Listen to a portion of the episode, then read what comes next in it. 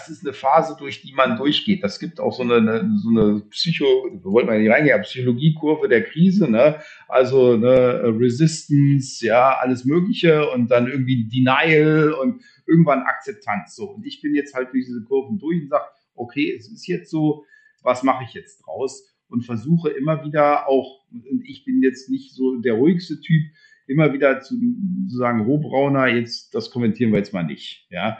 Und ich glaube, dass so, so eine Mischung, dieses Keep Calm, also sich selber auch äh, in die Ruhe zu bringen, ist jetzt extrem wichtig.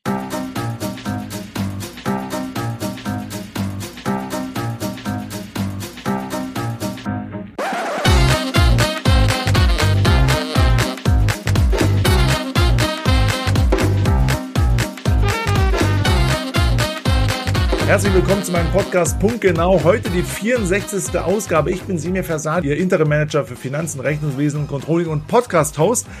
Und auch heute wieder der dezente Hinweis in eigener Sache. Wenn Ihnen der Podcast gefällt, dann hinterlassen Sie mir doch bitte ein Abo oder schreiben Sie eine positive Rezension. Das bringt den Podcast auch immer weiter.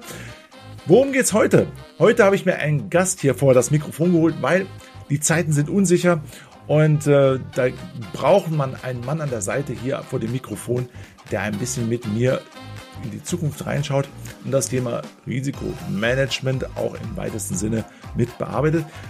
Woher kennen wir uns? Wer ist er? Er war mein erster Gast in meiner Veranstaltungsreihe halb sieben. Wir sind in Kontakt geblieben. Er ist in Berlin ansässig und betreibt eine Wirtschaftskanzlei er ist Jurist. Er kümmert sich um das Thema Restrukturierung und Forensik. Daher auch sein Fable für die Glaskugel.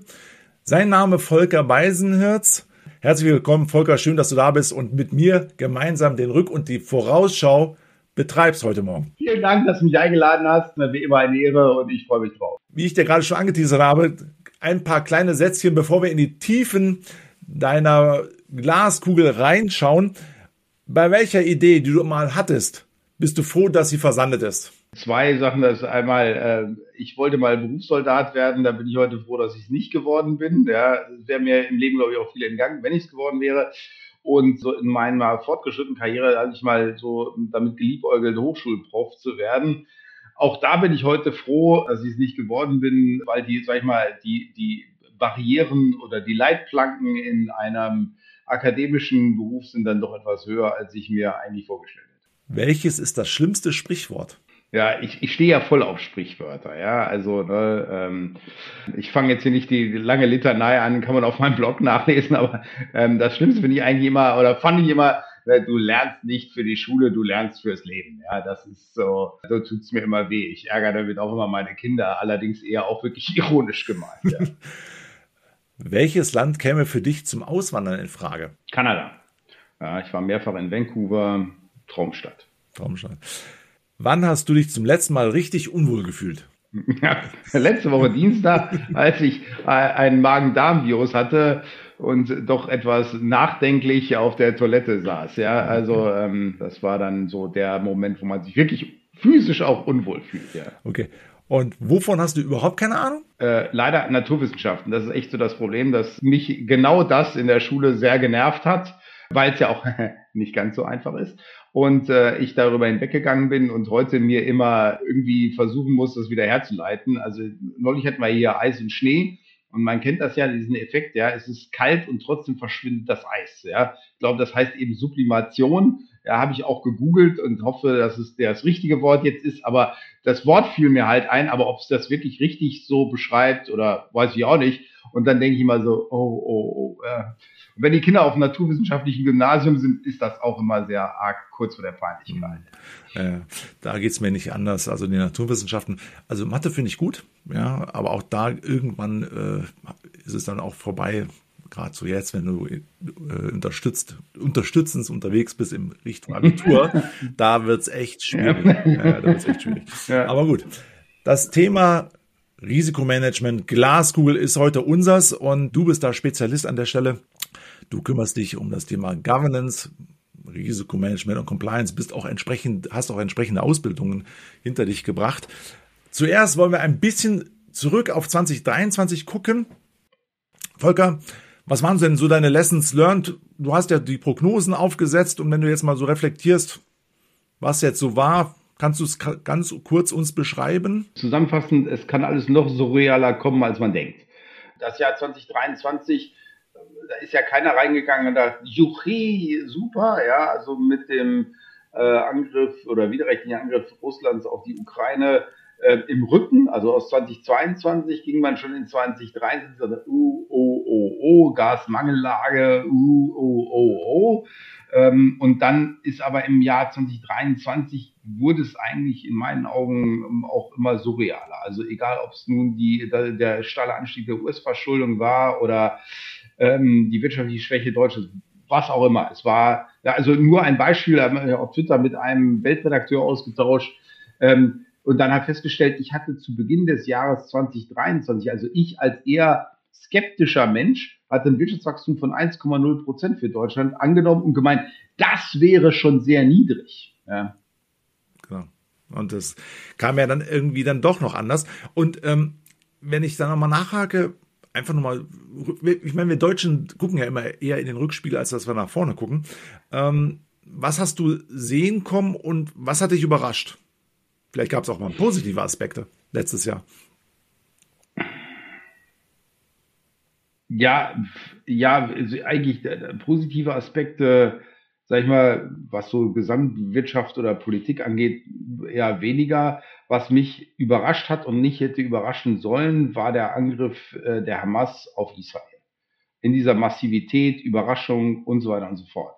Ähm, das hätte ich eigentlich in meinem, sag ich mal, Radar haben müssen. Jetzt nicht als konkretes Ereignis und genau so läuft es ab und sie fliegen irgendwie mit Gleitschirmen über die Grenze, aber so als, als, als Event, ja, ähm, weil es genau in den Dings passt. Und das hat mich schon, also wo ich auch sage, ja, das ist super, wenn man hier dauernd in so eine Glaskugel schaut, aber dann sollte man vielleicht auch ab und zu mal die Sonnenbrille abnehmen, ja.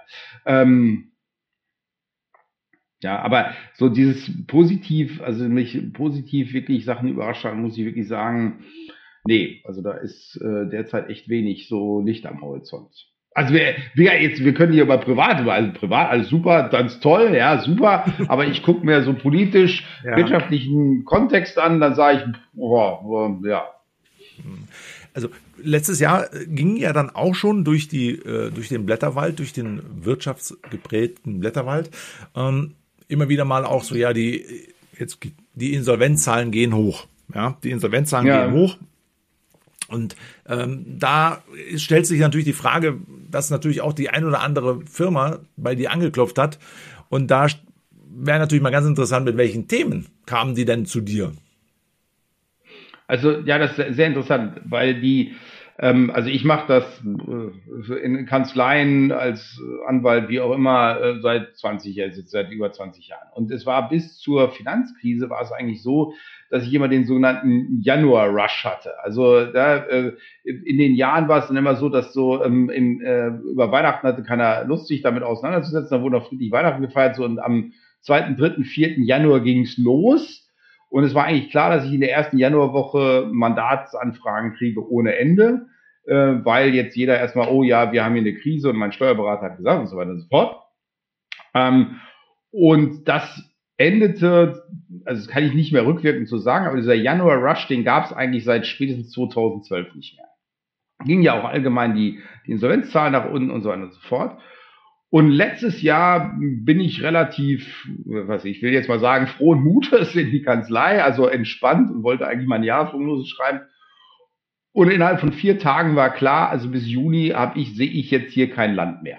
Also so ein klassischer Januar-Rush, wie in guten alten Zeiten, wie man so schön sagt. Jetzt könnte man sagen, ja, das war die positive Überraschung, ja, aber ja. Äh, das ist natürlich für mich eine positive Überraschung gewesen, aber ich würde bezweifeln, dass es für die Gesamtwirtschaft eine positive Überraschung war. Ja. Und das war so die klassischen Anfragen, wir haben eine Krise, müssen wir einen Insolvenzantrag stellen, können Sie da noch was machen, was haben wir, ne, was müssen wir denn jetzt tun, so diese klassischen Anfragen, ja. Und das setzt sich so über das Jahr fort, also ähm, die, die Anzahl der, der Beratungsanfragen, die, die Level nehmen einfach zu, kontinuierlich. Mhm.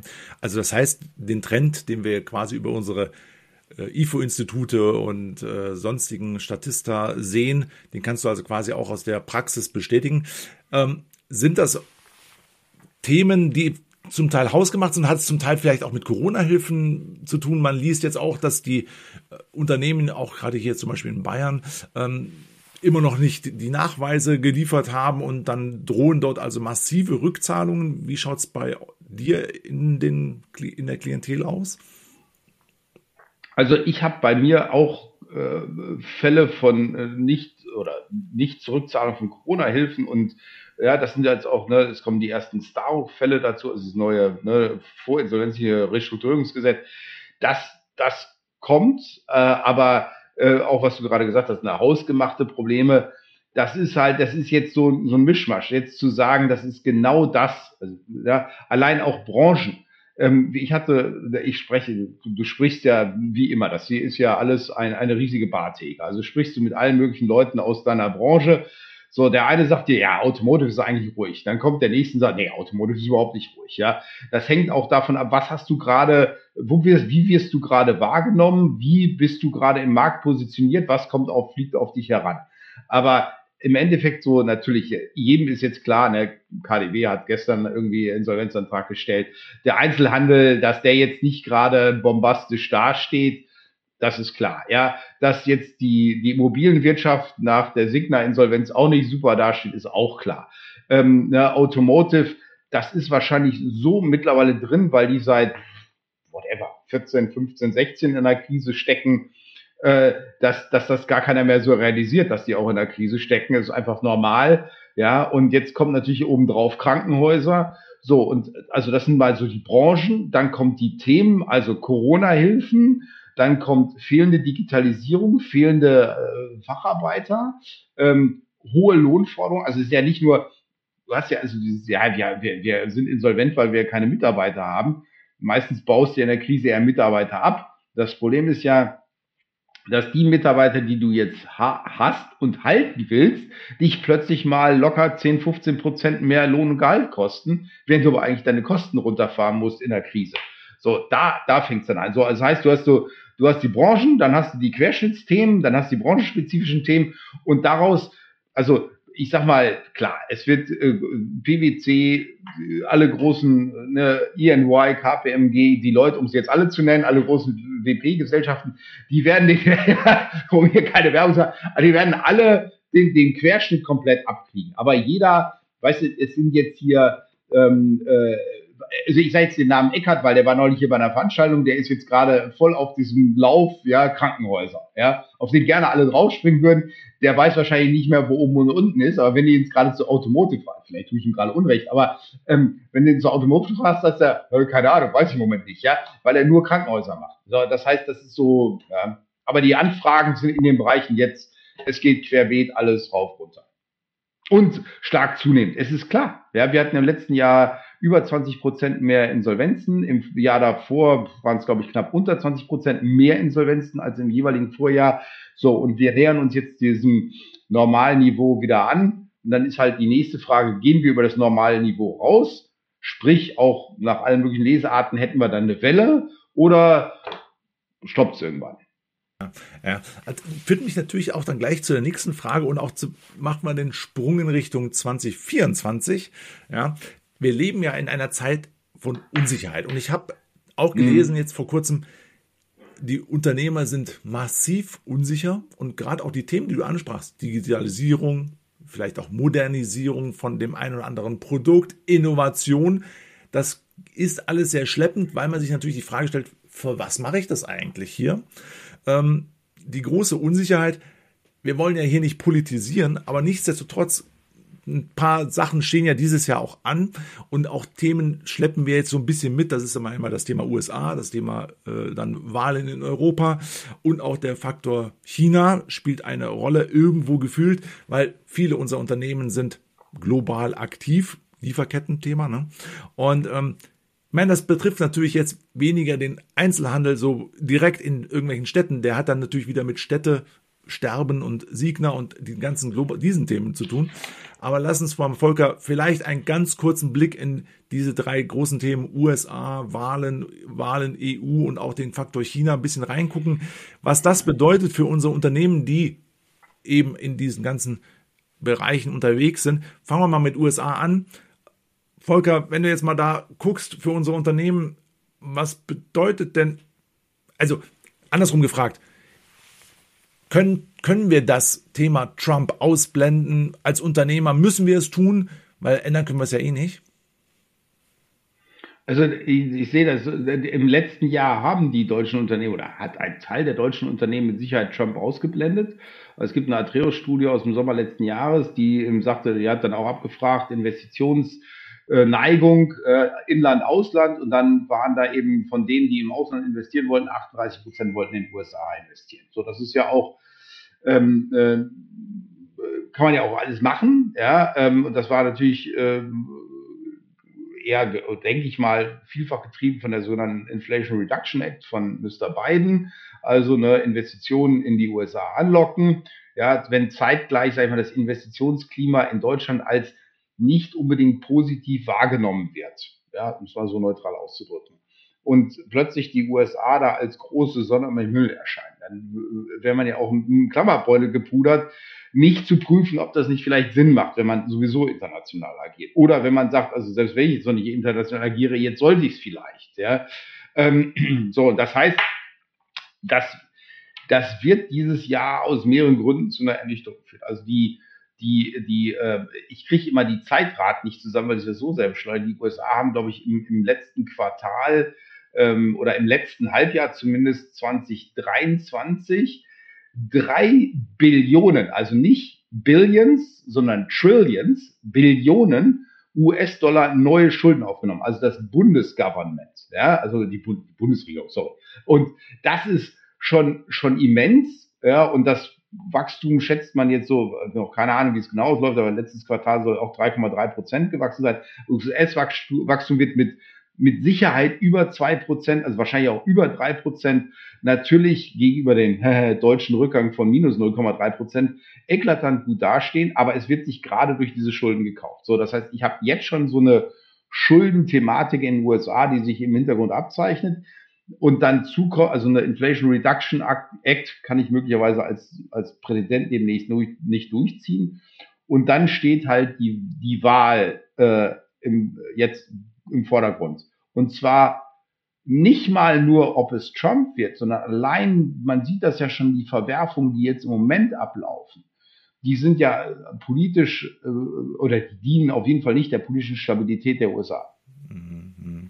Naja, die, äh, was wir ja festgestellt haben, die USA haben ja sehr viel die deutschen Unternehmen angelockt ne, mit Subventionen mhm. und woher sie jetzt kommen, wissen wir jetzt. Ähm, wie sich das dann entwickelt, ist wahrscheinlich auch mit großer Unsicherheit behaftet und wer weiß, wie sich das dann weiterentwickelt. Kommen wir zum zweiten großen Thema, die Wahlen in Europa. Ähm, jetzt kommen zum ersten Mal auf den Tisch ähm, Aussagen, dass wir also jetzt da tatsächlich eine Kapitalmarktunion brauchen, damit also hier wir nicht mehr von 27 Kapitalmärkten sprechen, sondern nur von einem. Heißt das jetzt, dass wir quasi Vielleicht auch das Thema äh, gegenseitige Bankenhaftung, das was ja schon seit Jahren schwelt, auch in der, seit der Finanzkrise, dass eine, dass eine Sparkasse hier aus dem ländlichen für eine italienische Sparkasse die Haftungen übernehmen muss. Kommen solche Dinge wieder auf den Tisch, Volker? Wie siehst du das? Hat das auch Auswirkungen auf unsere Unternehmen? Meinst du, dass da irgendwie das eine oder andere den Unternehmer hier auch beschäftigt? ich glaube, also das ist immer, weißt du, den Unternehmer. Wir, wir sprechen jetzt hier über so nach dem Motto die Schnittmenge. Ja, der Durchschnittsdeutsche ist irgendwie 43,2 Jahre alt und heißt Max Müller. Ja, so, so sprechen wir gerade über Unternehmer. Und ich glaube, dass, dass, dass der Vorteil der Unternehmer ist ja, dass sie total vielschichtig und vielfältig unterwegs sind und sich im Zweifel um überhaupt nichts kümmern, weil ne, das ist immer, äh, die, man sollte immer die Leute beiseite lassen, die sagen, es geht nicht. Ja, ähm, so, das ist natürlich eine, meine Rolle ist häufig, äh, das geht nicht, also in Krisen. Ja, und ich glaube, dass das Unternehmen mehr wirklich ähm, äh, das äh, auch so eine Krise als Chance sehen. Ich habe jetzt ne, konkreten Fall eines Schuhhändlers, den nenne ich jetzt namentlich nicht. Ja, gerade gehen namhafte Schuhhändler, reduzieren ihr Angebot an Lernflächen und so. Und plötzlich war bei LinkedIn ein Riesenbericht über einen großen Schuhhändler, also der, der groß und eigentlich bekannt ist, aber jetzt nicht unbedingt als Markenhändler, äh, der jetzt gerade scheinbar seine absolute Rise, also seinen absoluten Ein, äh, Anstieg erlebt, weil er halt ähm, äh, auf die richtigen Instrumente gesetzt hat und die lange vorbereitet hat und das zieht jetzt am Markt durch. Das heißt, jetzt ne, jenseits von, ja, kommt die Kapitalmarktunion, kommt das, kommt das, kommt das, werden Unternehmer, das sind im, also man kann ja auch mal lästerhaft sagen, das sind ja auch One-Trick-Ponys. Ja, also ich finde es immer wieder witzig, wenn Rudi Völler über Politik interviewt wird und Herr Grupp äh, fällt auch ab und zu mal durch hm, vielleicht Äußerungen auf, die jetzt jenseits seines Unternehmertums liegen. Ja, aber was ihre Unternehmertum angeht, ich berate am liebsten Unternehmer und ich habe auch gerade wieder welche und es macht heiden Spaß. Ähm, die können ihr Ding, die denken darüber nach, die sind davon erfüllt so und die werden daraus was machen. So, das Ding ist nur, dass wir äh, natürlich, wir wollen ja viele Unternehmer haben, die Rahmenbedingungen im Moment sich nicht unbedingt verbessern. Ob da eine Kapitalunion, das kann eben dazu führen, dass plötzlich wirklich die Sparkasse Montabauer über irgendwelche Fonds wieder haften darf. Äh, ob wir da zuerst hin, auch noch hinkommen, ist die andere Frage, weil die Bundesrepublik Deutschland, ja, gestern hat wieder ein SPD-Politiker in der Talkshow gesagt, ja, wir haben kein Geld mehr. Also wenn, der, wenn, der, wenn die Geldschatulle alle ist, dann werden vielleicht einige Projekte auch mal etwas ruhiger verfolgt. Ja. Ja. So, von daher, ja, es wird aus, ja, ne, du hast ja auch angesprochen, Wahljahr, ja, also wir gucken natürlich im Moment auf Deutschland, aber wir haben auch ein Wahljahr in der EU. Ja, ich meine, wenn eine Frau Le Pen sich von der AfD verabschiedet, das ist halt auch mal ein Signal, also in, in welche Richtung auch immer. Wir haben eben die Wahlen in der EU, wir haben Wahlen also in einzelnen EU-Staaten, wir haben eben auch Wahlen in Deutschland. Wir sehen, dass es jetzt mittlerweile Landratswahlen irgendwie in ähm, äh, Ländern äh, oder in neuen Bundesländern plötzlich bundesweite ähm, Resonanz erfahren. Äh, das heißt, das wird uns vielleicht nicht ganz so heftig wie in den USA die Präsidentschaftswahl, aber es wird uns das Jahr über beschäftigen und immer wieder so. Und äh, dass das natürlich dann auch auf irgendwelche Entscheidungen auf, auf äh, oder äh, auf Einflüsse auf Entscheidungen in Wirtschaftsthemen ja. hat, ist doch logisch. Hm, naja, ja, weil ähm, das ist natürlich auch eine psychologische Ebene, ähm, die wir jetzt hier nicht thematisieren werden. Aber es ist tatsächlich so, du nimmst ja, du bist ja quasi medial und auch ständig beeinflusst in irgendeiner Form, nicht nur von deinem familiären, sondern auch von deinem gesellschaftlichen, von deinen Freunden und so weiter und so fort. Und das nehmen die Unternehmer natürlich auch irgendwie mit. Das soll sie aber nicht daran hindern. Und deswegen fand ich das ja ganz gut, dass du es gesagt hast. Unternehmer lassen sich davon in der Regel nicht beeindrucken. Und es ist ja auch heute nur das, dafür da, so ein bisschen zu sensibilisieren, auch zu sagen, es gibt viel Turbulenzen, aber das Schiff weiter stabil halten und voranfahren. Führt mich zum letzten Punkt in unserem Faktor-Check. Äh, Thema China, weil viele Unternehmer haben natürlich auch in China investiert, haben in China Büros, ähm, Lieferketten aus China. Ähm, nur ganz kurz mal aus deiner Brille raufgeguckt. Wie schaut's da aus? Ähm, ich hatte mal vor einem Jahr gelesen, dass also auch China weiterhin so ein bisschen gewisse Abschattung betreibt, auch in Richtung Bilanzierung, dass also dort erwirtschaftete Gewinne äh, im Land verbleiben müssen. Kannst du uns da noch mal ein bisschen ähm, aufklären? Hat sich das bewahrheitet oder wie ist die Entwicklung aus deiner Sicht äh, zu bewerten? Ähm, was werden die Chinesen am Markt wohl so tun? Also einmal dieses Thema ne, ähm, Aus, Rauszug oder Rausziehen von Gewinnen aus China war schon ein Thema äh, bei einer Vorlesung, die ich in London wahrnehmen durfte, äh, 1998, 99. Ja, da war das schon so, wo ich dann mit ganz großen Augen, weil ich überhaupt keine Ahnung von Wirtschaftsrecht hatte, so, äh, was, wie, ich darf mein Geld nicht und ist ja ganz krass, ja.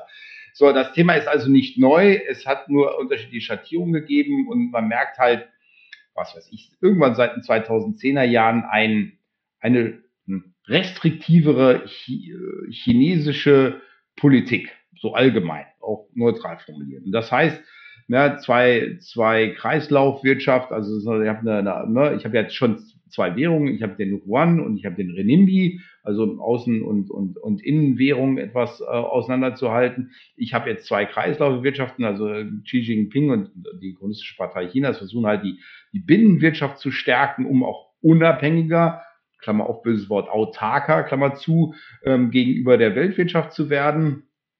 Ich habe natürlich, das hatte ich immer schon, das hat uns die deutsche Solarindustrie gekostet, ähm, eine hochsubventionierte äh, ähm, äh, Vertriebslage aus China heraus. Das heißt, bestimmte Produkte, die China in den Weltmarkt pressen will, werden hochsubventioniert. Das betrifft jetzt die Elektroautos. Elon Musk hat sich da ja geradezu positioniert der ist ja auch nicht frei von Eigeninteressen. Also nur weil er jetzt Elon Musk rumschreit und sagt, oh, die werden alle, die werden den, den europäischen Automobilbau vernichten, muss man sich sofort für bare Münze nehmen. Aber wenn Elon Musk sowas sagt, dann sollte man auch nicht sagen, hey, das ist halt, der möbelt halt immer durch die Gegend, müssen wir uns jetzt nicht drum kümmern. Das ist schon ein Signal. So, und, und das, das, und die, die chinesische Wirtschaft selber hat Riesenprobleme. Also jetzt gestern wurde beschlossen, wahrscheinlich schon am Wochenende, ne, das Hongkonger Gericht hat jetzt entschieden, dass der Riesenimmobilienkonzern Evergrande liquidiert wird. Ähm, dieses Urteil wird in meinen Augen nicht gefallen sein, ohne dass da irgendeiner von einer chinesischen Partei drüber geguckt hat.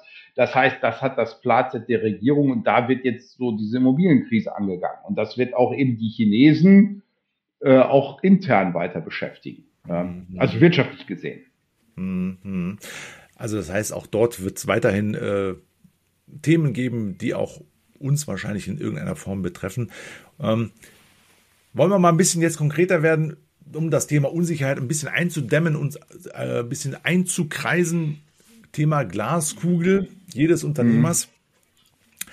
Ähm, du sagtest eingangs, und das kann ich auch nur unterstreichen, das Thema Risikomanagement ist ja eigentlich gar nicht so richtig das richtige Wort, weil Risiken mhm. managen kannst du eigentlich nicht. Mhm. Wir wollen sie ja vermeiden. Ähm, du bist da ein bisschen im Dreiklang unterwegs. Vielleicht zum Einstieg, Volker, kannst du uns ein bisschen äh, einführen in das Thema, wie wir uns strukturieren im Unternehmen können, wie wir uns auch strukturieren können, damit es dann nicht zu den Risiken kommt. Ähm, was braucht es? Ja.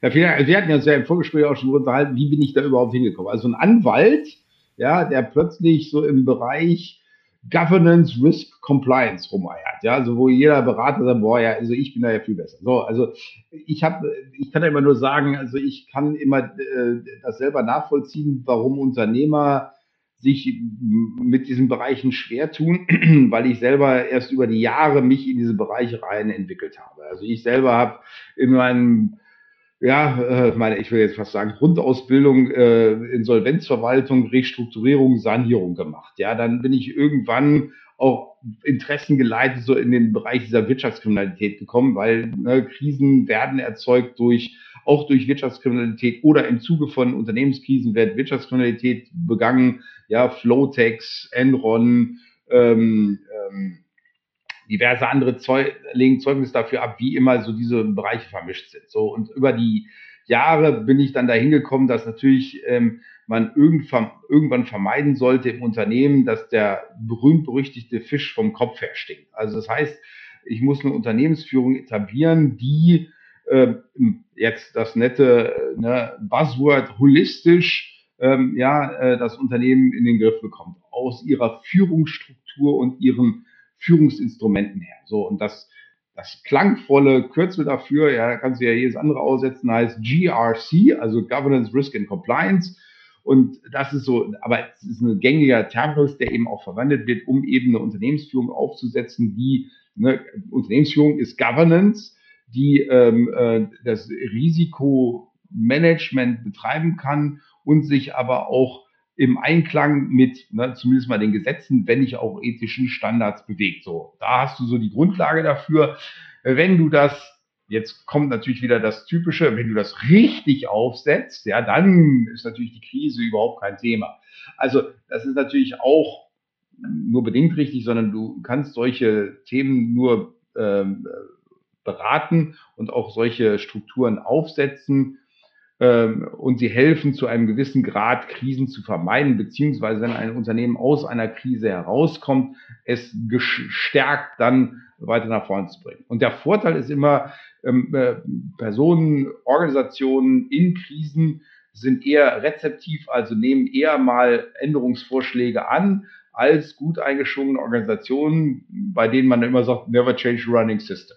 So, das ist so der Hintergrund dessen, ähm, ähm, und es bringt relativ wenig, in diesen Bereichen zu beraten, so mit den netten Beratermodulen versehen. Also ich bin auch zertifizierter Compliance Officer, ein ganz netter Lehrgang, aber ähm, eigentlich geht es eher darum, dass ich in bestimmten Bereichen Fachwissen habe, das darüber hinausgeht und dann dies in die Unternehmen zu implementieren. So, das ist so der ganz große Schwung. Und jetzt zum Risikomanagement, Risikofrüherkennung. Also es, ne, man spricht aber von, das ist ja auch nicht, es ist schon alles klar definiert, aber es geht in der Presse auch immer durcheinander. Du hast natürlich erstmal die Risikofrüherkennung, damit du überhaupt weißt, was habe ich denn hier für Risiken. Und dann hast du gegebenenfalls das Risikomanagement. Das sind zwei verschiedene Bereiche. Ähm, und Risikomanagement ist zum Beispiel auch eine, eine Versicherung abzuschließen. Ja, kann ich das Risiko versichern?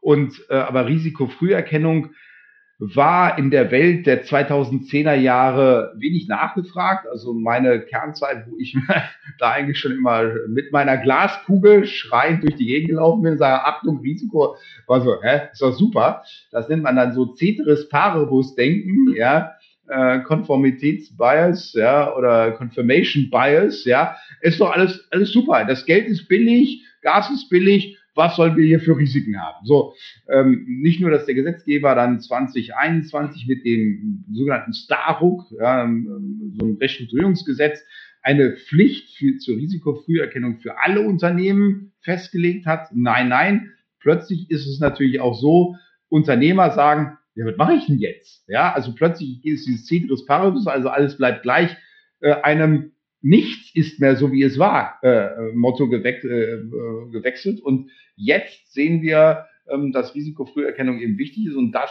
zu betreiben ist eines der, der Grundpfeiler halt in diesem GRC-Aspekt. Mhm. Äh, du hast eins, eins würde ich ganz gerne noch mal ein bisschen mit dir vertiefen. Du sagtest ja auch ganz zu Anfang, der Fisch fängt von Kopf an zu stinken, einer der gängigsten Narrative auch ja. in Unternehmen. Ähm, wie kann man es über Leadership, äh, über Führungs, äh, ja, über, über Führungsmanagement letztendlich äh, durchgängig, weil ein Vorstand wird nicht immer wissen, was in der Halle passiert, ähm, definitiv nicht und oder oder auch an der, an der Laderampe äh, für Dinge vorfallen. Wie kann man es letztendlich praktisch gesehen umsetzen, dass also auch wirklich der Letzte im Unternehmen weiß, habe ich hier in meinem Arbeitsplatz, in meinem Funktionsbereich ein Risiko, ja oder nein? Also einmal, ne, der Fisch stinkt vom Kopf ist ja auch so ein Sprichwort, was man sehr gut hassen kann, ja, um mal wieder auf den Anfang des Podcasts zu kommen. Zweitens, um, um, um ne, Herrn Grupp nochmal zu nennen, der wird das, was man äh, natürlich äh, Management äh, theoretisch mittlerweile als Management by Walkaround äh, benennt, beherrschen oder beherrscht haben. Also zu sagen, ne, ich weiß als Vorstand nicht, was an meiner Laderampe los ist, ist vielleicht schon der die Grundlage des Problems. Also ja, wir, wir diskutieren ja immer über Abgehobenheit von politischen Klassen. Jetzt muss man sich angucken, wo, was macht denn das Management? Also jetzt mal ne, Mindset. Bin ich in der Lage, mache ich Management bei Walkaround? Gehe ich auch mal, ja, also es gibt ja die Stories über diese Bankenvorstände, die ihre eigenen Aufzüge hatten, damit sie ja nicht mit dem normalen Volk in Berührung kommen. Ja, so, und damit sind wir natürlich sofort bei Fragen des Mindsets. Das, was da muss ja immer ne, Organisation, Prozesse, Tactics, whatever, ja.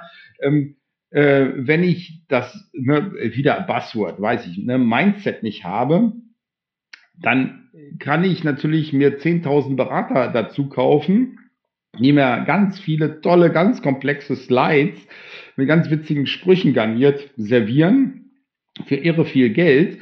Das verschwindet aber wieder in den in den Schubladen. Das heißt, eigentlich ist es so, also auch von meinem Ansatz, ich komme ja häufig in Mandate und sage dann, Moment mal, gucken wir uns doch mal, treten wir mal einen Schritt zurück und gucken wir uns an, warum sind Sie eigentlich in die Situation gekommen?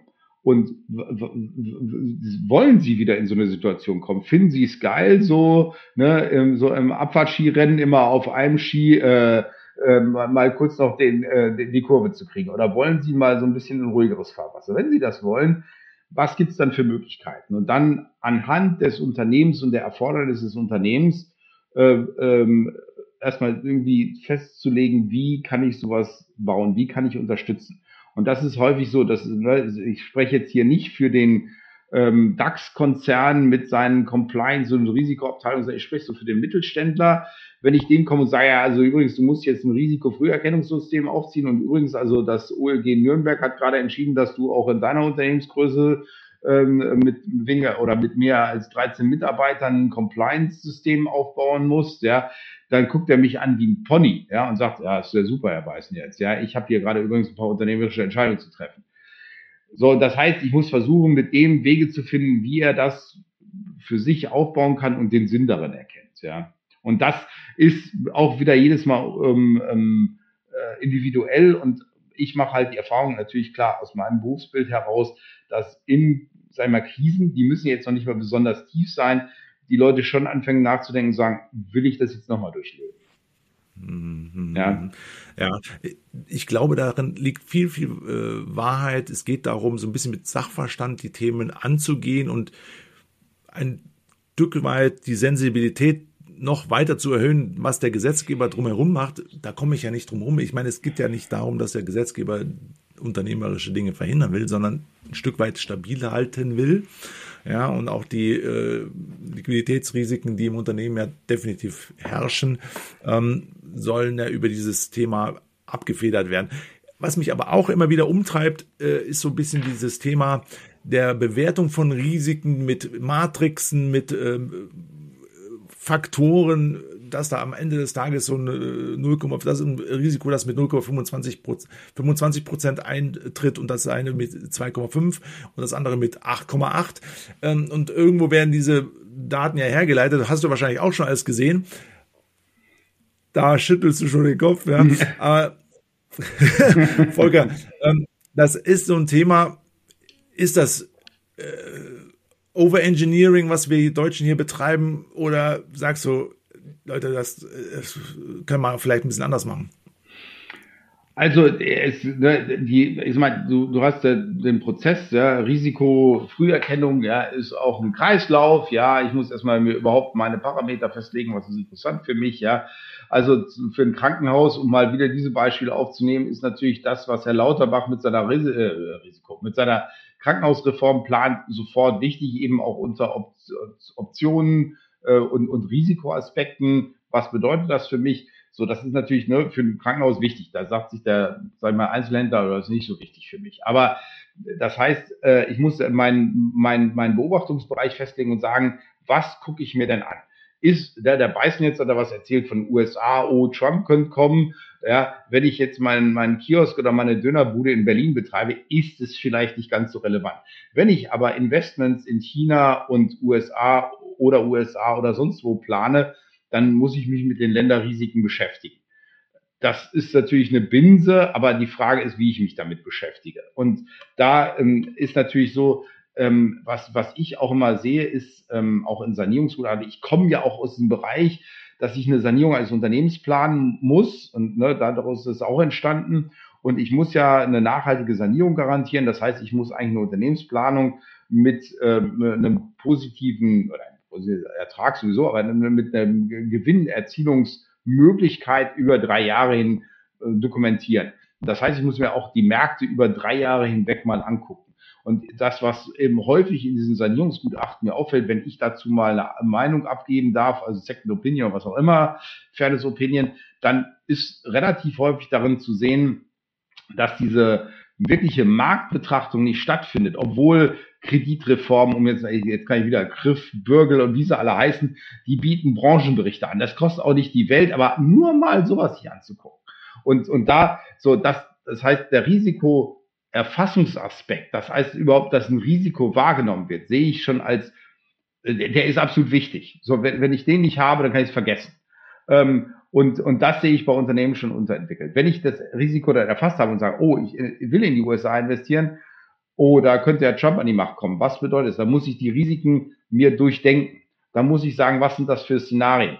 Wenn ich das Szenario geplant habe, dann muss ich das natürlich in der Unternehmensplanung rein aggregieren. Aber wir alle kennen die Unternehmensplanung Best, Worst, Middle Case. Und in einem mittelständischen Unternehmen zu sagen, ich mache jetzt noch das Szenario Middle, Middle, Worst oder Best, Best, Worst, ja, das ist alles Quatsch, sondern ich muss halt mal drei Szenarien bilden und muss mir überlegen, und das ist eben zum Beispiel was, wo, wo diese Bemerkung von mir vorhin auch wieder wichtig wird. Wenn ein Typ wie ich am Anfang des Jahres 2023 als Skeptiker noch ein Wirtschaftswachstum von 1% abschätzt und wir landen jetzt bei minus 0,3, dann ist das schon eine, eine, eine, Major-Abweichung. Äh, also das ist schon viel. Jetzt frag, sollte mal jemand nachgucken, was die Wirtschaftsweisen im November 2022 zum Wirtschaftswachstum in 2023 gesagt haben. Das war jenseits der 2%. So, und da muss man mal sagen, das sind schon krasse Faktoren. Das heißt, schlichtweg Kreditreform übernehmen, äh, Wirtschaftsweise übernehmen, ist sehr gefährlich. Also selbst ein Skeptiker wie ich greift immer noch zu hoch. Das heißt, so eine Worst-Case-Betrachtung, die ja mein, meine Sache dann ist, weil ich ja auch eine Sanierung absichern muss, die, und die beruht dann auf zu positiven Zahlen, das ist gefährlich. Und da sieht man das dann. Jetzt, ne, was, was hat, ne, statistisch kann man sich das angucken oder auch aus seinen Unternehmensdaten. Und mittlerweile haben wir ja auch, auch jüngere Unternehmen haben ja Zahlen, die können sagen, ne, wenn ich mir bei der Corona-Pandemie angucke, meine Wirtschaft fällt um fünf Prozent, also die, die, die deutsche Wirtschaft fällt um fünf Prozent. Was hat das für einen Einfluss auf meine, äh, auf meine Zahlen? Die deutsche Wirtschaft wächst in 2022 um 2,x Prozent. Was hat das für eine Auswirkung? So, das muss ich mir halt rannehmen und dann kann ich sagen, okay, jetzt habe ich, ich gehe jetzt davon aus, Beißen jetzt äh, ist ja schön und gut, der geht jetzt aus von minus 0,5 Prozent dieses Jahr, schlage aber ein halbes Prozent drauf, bin ich bei minus 1 Prozent. Das ist mein Worst Case. Und dann sage ich halt, ja, hier die Wirtschaftsweisen, die Bundesregierung, die finden natürlich 0,5 Prozent plus immer noch super. Das ist mein Best Case. So, und dann sage ich, wie war ich, wie habe ich, kann ich denn dann performen? Und das ist eine relativ einfache Rechnung. Dann kann ich natürlich weitergehen. Ich mache eine Monte Carlo Simulation, ich kann alles möglich machen. Aber diese, sage ich mal, dreistufige, ich lege einen Beobachtungsbereich fest, stelle Risiken für mich fest und ich ähm, ich äh, setze dann Szenarien auf und gleiche die mit, mit meinen Unternehmensdaten ab oder, oder aggregiere die in meine Unternehmensdaten. Das ist eigentlich der klassische Dreisprung und der ist jetzt auch nicht Atomphysik. Mhm. Nehmen wir also mit, ähm, dass die breite Informationslage, glaube ich, ist eines der wichtigsten Themen, eine breite Informationslage und dann wirklich auch ähm, pragmatisch entscheiden. Mhm. Volker, wenn wir jetzt noch, wir sind am Anfang des Jahres, ähm, wir gucken nach vorne. Was kannst du Unternehmern in drei Sätzen mitgeben? Woran können wir uns festhalten und können wir auch positiv die nächsten Jahre gestalten? Ja, aufgeben ist keine Option. Ähm, das heißt, das ist jetzt so, da wäre, ist natürlich eine Aussage, wo Leute, die mich kennen und mich hören, sagen, hä, weißt du jetzt? Wie? Was ist das denn? Was hat der jetzt getrunken? Ja, aber das ist so, da, Warren Buffett hat ja gesagt, ne, sei, sei ängstlich, wenn alle anderen euphorisch sind und sei euphorisch, wenn alle anderen ängstlich sind. Und genau jetzt gehe geh ich genau auf das, ich habe hier jahrelang mir, ja, ich will nicht sagen, die Seele aus dem Leib geschrieben, um zu warnen mittlerweile kommen dann halt die Kommentare, ja, ja, Sie haben ja recht gehabt und äh, ja, so, super. Jetzt wieder zu sagen, okay, ähm, ja, ähm, sieht jetzt gerade nicht gut aus, äh, aber auch jede Krise hält Optionen bereit. Wo finde ich die Option? So, wenn ich das Mindset nicht entwickle, dann habe ich verloren. Ja, dann gehe ich in dieser Masse unter, äh, alles schlecht, alles schlecht, alles schlecht. Also jetzt geht es darum, werde ich vorher, ne, das war jetzt dieser Schuhhändler, wo ich sagte, der hat sich, glaube ich, vorher mal richtig Szenarien angeguckt und der hat gesagt, da sind die Risiken und da äh, gehe ich einen anderen Weg als alle anderen. Und damit geht er jetzt in diesen schumpeterschen Prozess der kreativen Zerstörung, alle anderen fallen runter, er kommt nach oben. Würde ich ihm super gönnen. So, also es das heißt, ne, ähm, aufgeben ist keine Option. Zweitens, ähm, äh, äh, ähm, sei wachsam, Holzauge. Also sprich, ne, was wir gerade besprochen haben. Also zu meinen äh, wir gehen jetzt wie in den 2010er Jahren äh, durchs Leben, also ne, die, die US-Banken, äh, alle Investoren wetten gerade auf einen äh, Zinsschritt der FED, also Zinsschritt meint in dem Fall ein, ein Rück, eine Rücknahme der bisherigen Zinserhöhungen. Ja, die Wetten laufen da riesig hoch. Da würde ich vielleicht mal nicht drauf wetten. Ja, so, also da, ne, da gibt's konvergierende äh, oder konfligierende Situationen. Also ich muss wachsam sein, ich muss mich extrem, wieder ein Buzzword, agil am Markt bewegen. Ähm, ja, vielleicht auch nicht zu sehr committen. Also ne, ein 10 Milliarden Investment in China ist vielleicht gerade hm, nicht so clever, vielleicht dann doch erstmal abwarten. Äh, aber wenn ich dann reingehe, dann auch mit einem, vielleicht mit einem Exit-Plan oder mit einem bestimmten Szenario, das auch so eine Zwei-Kreislauf-Wirtschaft im Auge hat.